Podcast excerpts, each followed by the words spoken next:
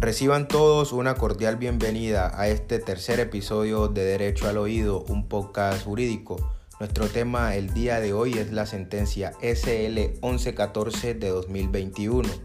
la cual es acerca del mensaje de WhatsApp que terminó en pérdida del empleo.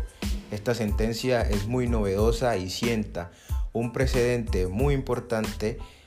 en materia de las justas causas que tiene el empleador para dar por terminado el contrato de trabajo.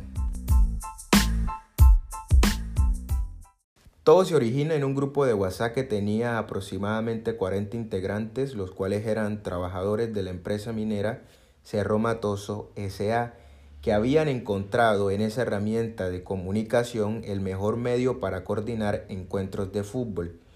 En ese mismo grupo y en medio de una huelga por el aumento de la jornada laboral, un trabajador que llevaba más de 12 años en la empresa y quien ocupaba un puesto de minero, operador de perforación, decidió enviar un mensaje en contra de su máximo jefe. En ese texto le deseaba la muerte al presidente de la compañía y a toda su familia, y anhelaba que se cayera el helicóptero en el que solía movilizarse. El mensaje textualmente decía, con el favor de Dios que es grande y poderoso, a caerse un helicóptero de esos con toda su infinita misericordia, para ver si el señor Ricardo Gaviria se entierra junto con los que lo aman. El chat tuvo repercusiones luego de que un superintendente de producción de la empresa se enteró de, de, lo que el empleado había dicho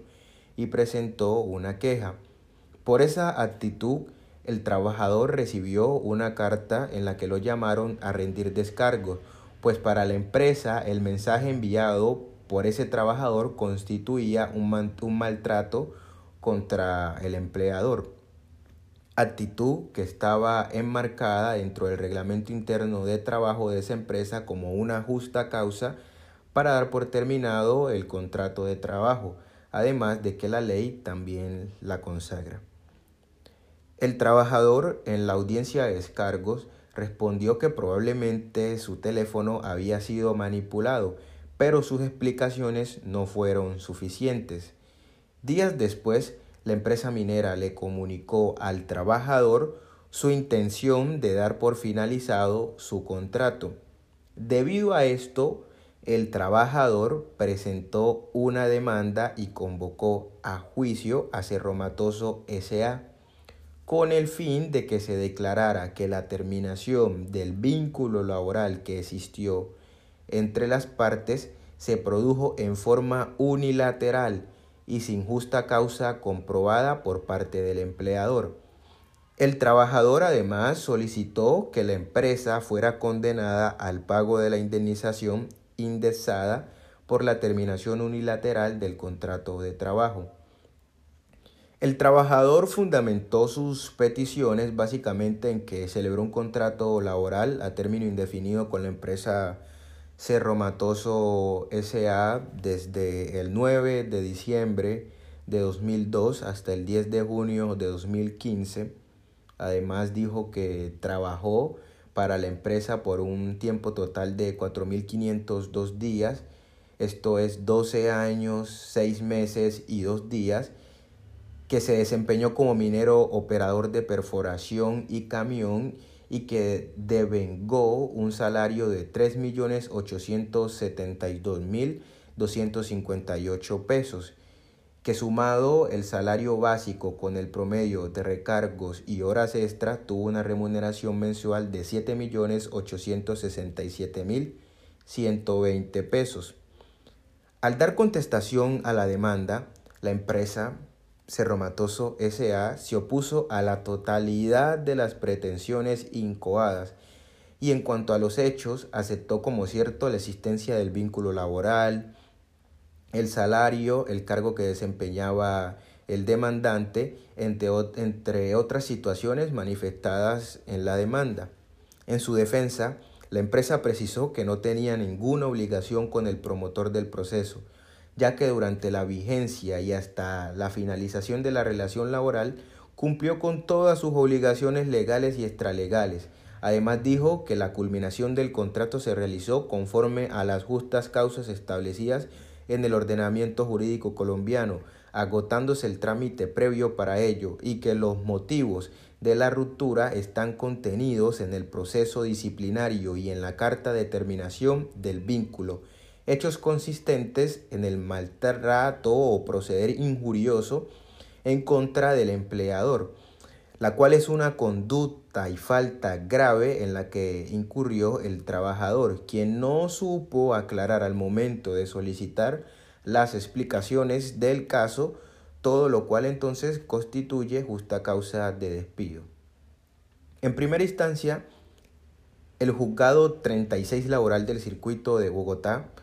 al que le correspondió dirimir el trámite, eh, en primera instancia entonces le dio la razón a la empresa y condenó en costas al demandante.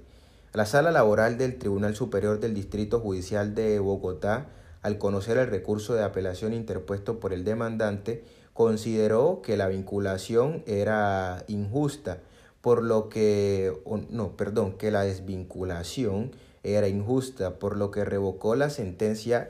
de primera instancia y en su lugar ordenó a Cerro Matoso S.A. a reconocer y pagar la indemnización por despido injusto al trabajador. Este caso llegó hasta la Corte Suprema de Justicia, pues la empresa interpuso el recurso de casación a la decisión tomada por el tribunal en segunda instancia y al estudiar ese recurso de casación, la Corte determinó que la empresa minera tenía la razón, pues el empleado terminó aceptando en la audiencia de descargos que fue desde su teléfono móvil que salió el mensaje ofensivo. Por lo que si el contenido salió del teléfono del trabajador, la sala de descongestión laboral número uno determinó que era al trabajador y no a la empresa a quien le correspondía demostrar que había sido otra persona quien escribió el texto pues el empleado era dueño y responsable de su celular. Además, la Corte también consideró que el chat era lo suficientemente trascendente para despedirlo. La Corte precisó que es innegable que desear que el helicóptero donde viaja el presidente de la compañía se caiga para que éste muera con los que lo aman constituye un maltrato o agravio del trabajador en contra de su empleador y su familia. Esto debido a que este tipo de mensajes virtuales agresivos y ofensivos constituyen una justa causa de despido de un trabajador, ya sea que se emitan dentro o fuera del servicio, lo que también atenta contra la buena fe y lealtad con la que se deben ejecutar los contratos de trabajo. A mi modo de ver, la decisión de la Corte es bastante acertada, toda vez que está prohibido por la ley y en las normas de buena conducta que todo ser humano debe emplear y respetar todo acto de violencia, sea física o verbal, como lo es en este caso, entre las personas y más al interior de, em, de las empresas en las cuales debe primar el respeto entre los empleados y los superiores. Con esto terminamos este tercer episodio de Derecho al Oído, un podcast jurídico. En la descripción les dejo el link completo de la sentencia. Muchas gracias y no olviden seguirnos en nuestras redes sociales, en Instagram como arroba Derecho al Oído y en Facebook como Derecho al Oído. Para asesorías jurídicas al número 322-519-4659 y seguirnos en nuestra cuenta especializada en asesoría jurídica integral arroba dinamismo legal en Instagram o escribirnos a nuestro email dinamismolegal arroba gmail.com. Muchas gracias y hasta la próxima.